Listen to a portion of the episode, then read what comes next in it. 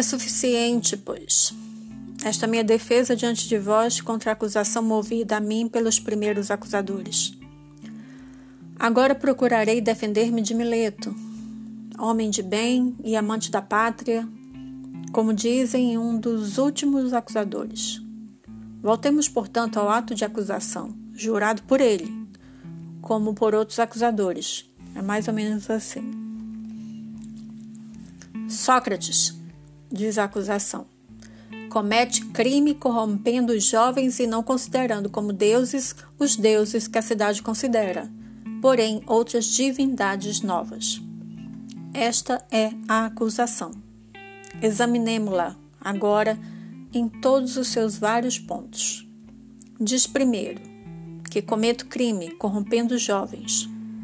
Ao contrário, eu digo, cidadãos atenienses, Meleto é quem comete crime porque brinca com as coisas graves, conduzindo com facilidades os homens ao tribunal, aparentando ter cuidado e interesse por coisas em que de fato nunca pensou. Procurarei mostrar-vos que é bem assim. Agora dize-me, Mileto, não é verdade que te importa bastante que os jovens se tornem cada vez melhores tanto quanto possível? Sim, é certo. Vamos, pois, dize-lhes quem os torna melhores. É claro que tu o deves saber. Sendo coisa que te preocupa, tendo o fato de encontrado quem os corrompe, como afirmas, uma vez que me trouxeste aqui e me acusa? Continua, fala e indica-lhes quem os torna melhores. Vê, Melito, calas e não sabes o que dizer. E ao contrário, não te parece vergonhoso e suficiente prova do que justamente eu digo? Que nunca pensaste em nada disso? Mas dizes, homem de bem quem os torna melhores? As leis. Mas não pergunto isso, ótimo homem, mas qual homem que sabe, em primeiro lugar, isso exatamente as leis? Aqueles, Sócrates, os juízes. Como, Mileto? Esses são capazes de educar os jovens e os tornar melhores? Como não?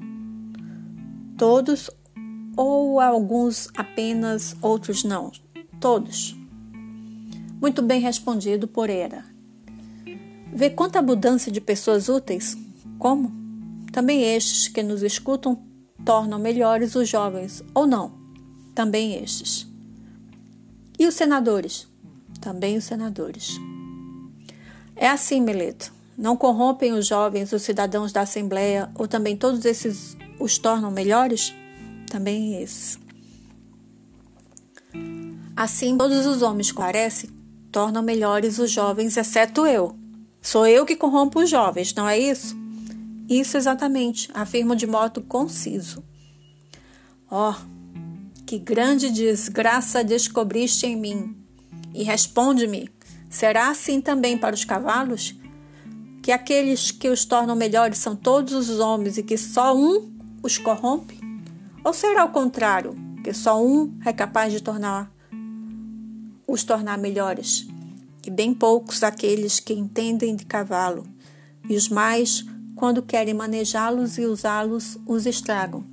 Não é assim, Meleto? Para os cavalos, como para todos os animais?